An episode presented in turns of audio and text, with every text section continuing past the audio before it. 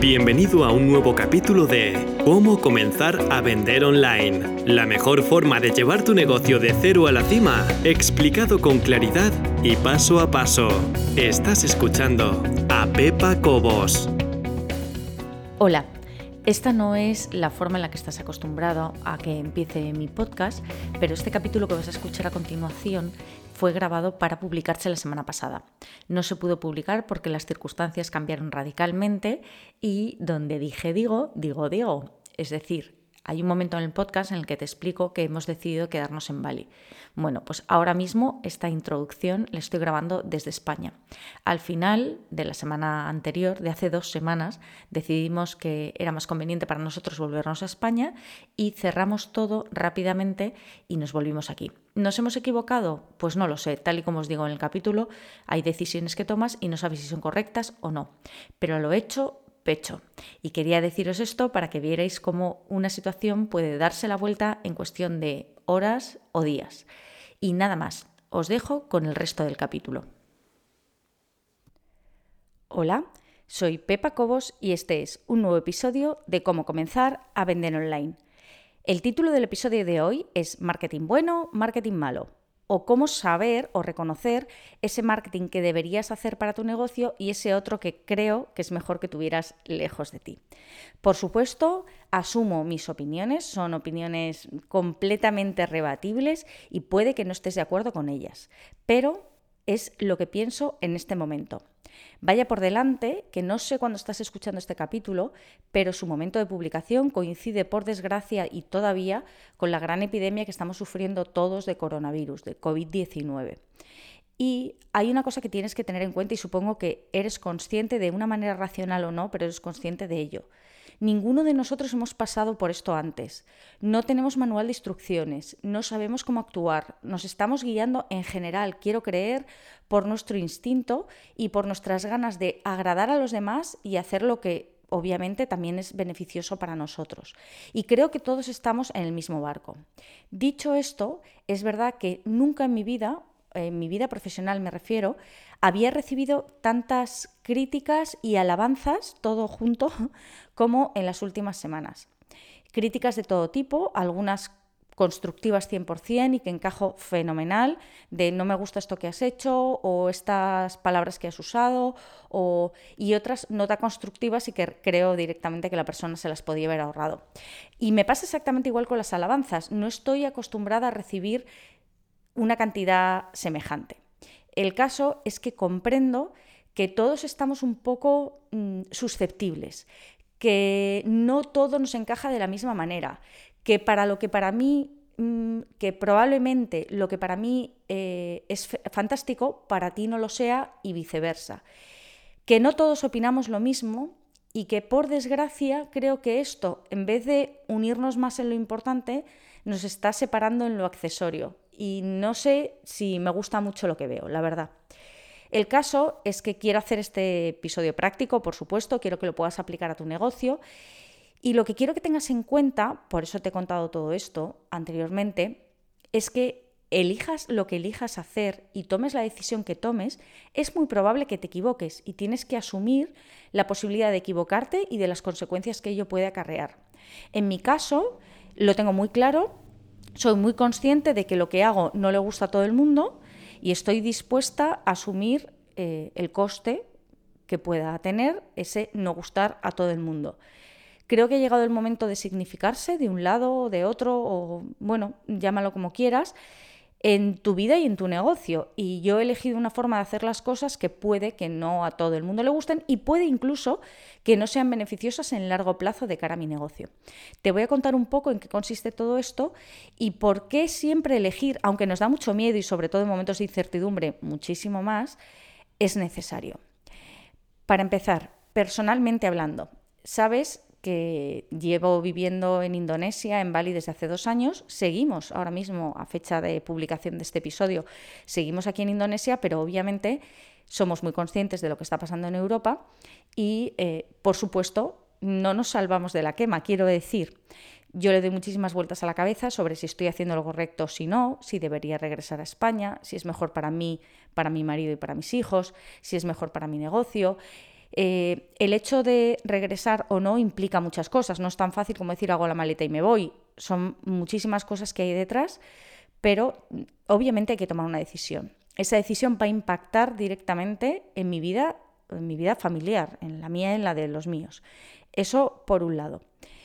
Eh, esto no va a hacer que deje de tomar una decisión y sea la que sea. Y por supuesto me puedo equivocar, puedo decidir quedarme aquí y que luego resulte que ha sido algo nefasto para todos, o puedo decidir volverme a España y por el camino resulte peor el remedio que la enfermedad.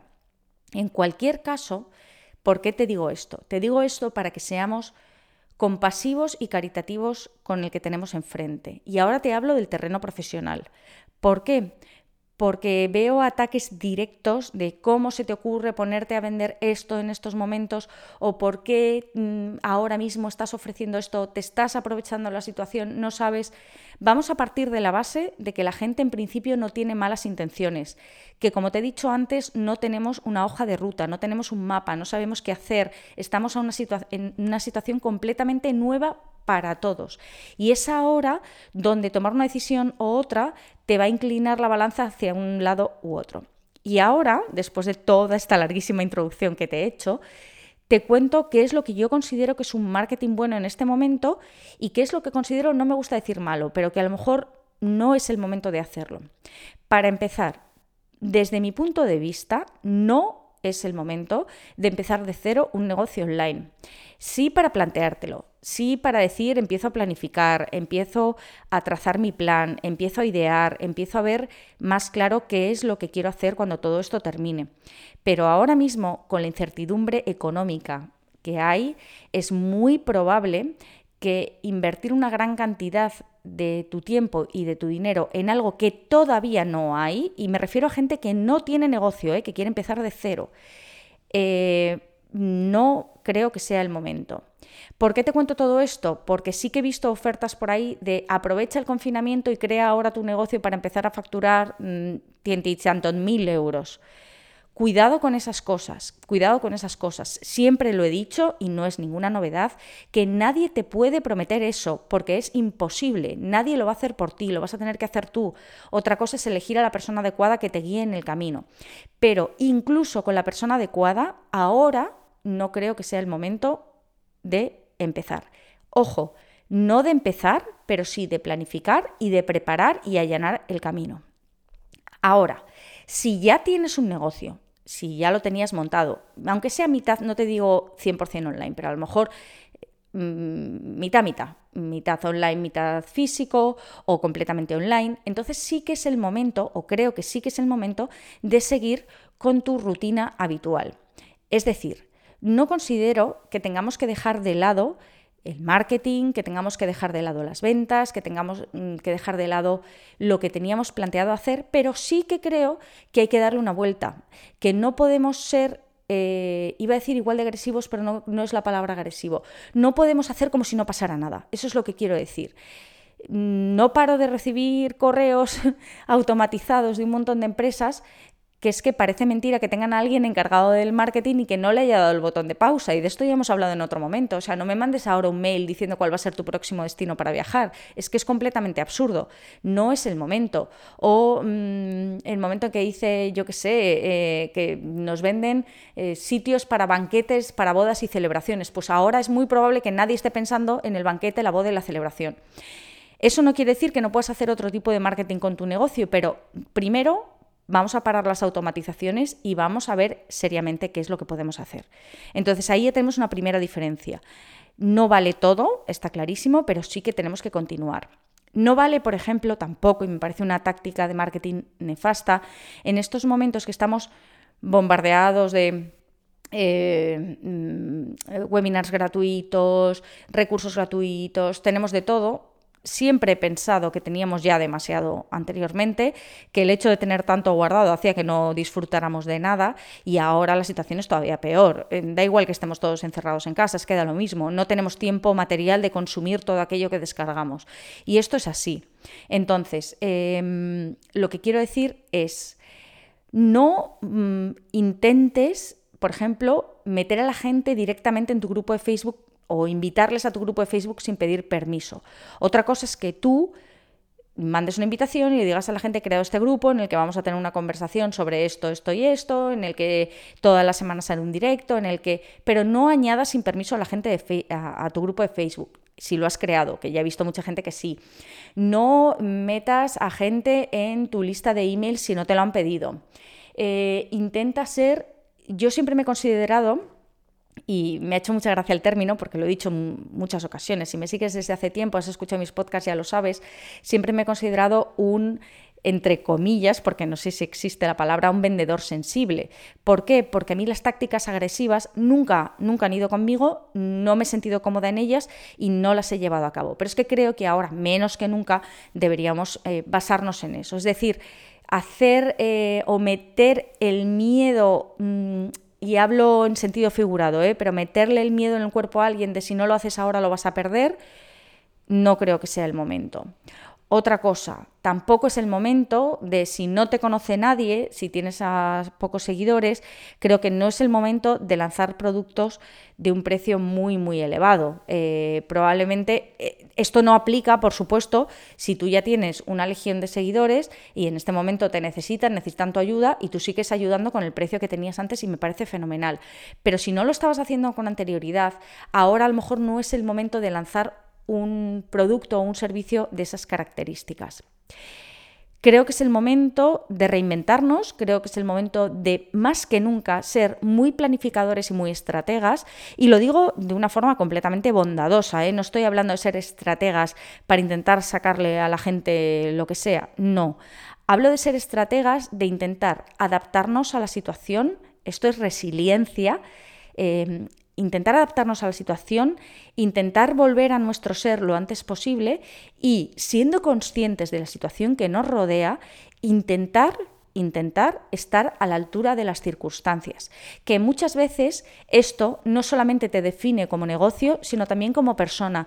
Y creo que eso es muy importante que lo tengas en cuenta. Ahora mismo, ahora mismo te estás definiendo como persona y no solamente como, como negocio.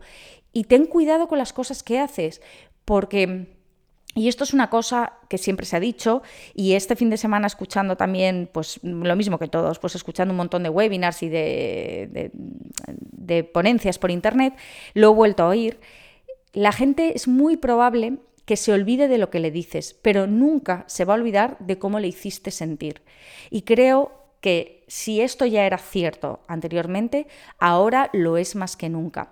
Si haces sentir bien a la gente que tienes alrededor, si te identifican con una persona noble, honesta y transparente, que siempre hay que serlo, ojo, no digo que ahora sea una novedad, siempre hay que serlo, pero ahora no solamente hay que serlo, sino parecerlo. Entonces, si te identifican de esa manera, estarás fenomenal y saldrás seguramente reforzado como persona y como negocio de todo esto. Si por el contrario, por lo que estás haciendo, la gente te empieza a identificar con algo no agradable, con una persona que empujó en los momentos de crisis, con una persona que no estuvo a la altura de las circunstancias, no digo con una persona, con un negocio, cuidado con las cosas que hacemos. Y otra cosa, siempre estamos a tiempo de reinventarnos, siempre estamos a tiempo de cambiar mira dentro de ti, déjate guiar un poco por el instinto y si crees que lo que estás haciendo ahora mismo no es lo correcto, no esperes más. Cambia ahora mismo, da un golpe de timón y cambia, porque por supuestísimo podemos rectificar, rectificar es de sabios y por supuestísimo estamos a tiempo de tomar las riendas de nuestro negocio y de nuestra vida y de incluir dentro de nuestra estrategia de negocio lo que he llamado en esta ocasión marketing bueno. Nada más. Espero que este capítulo te haya gustado. Nos vemos en el siguiente. Un saludo y muchas gracias.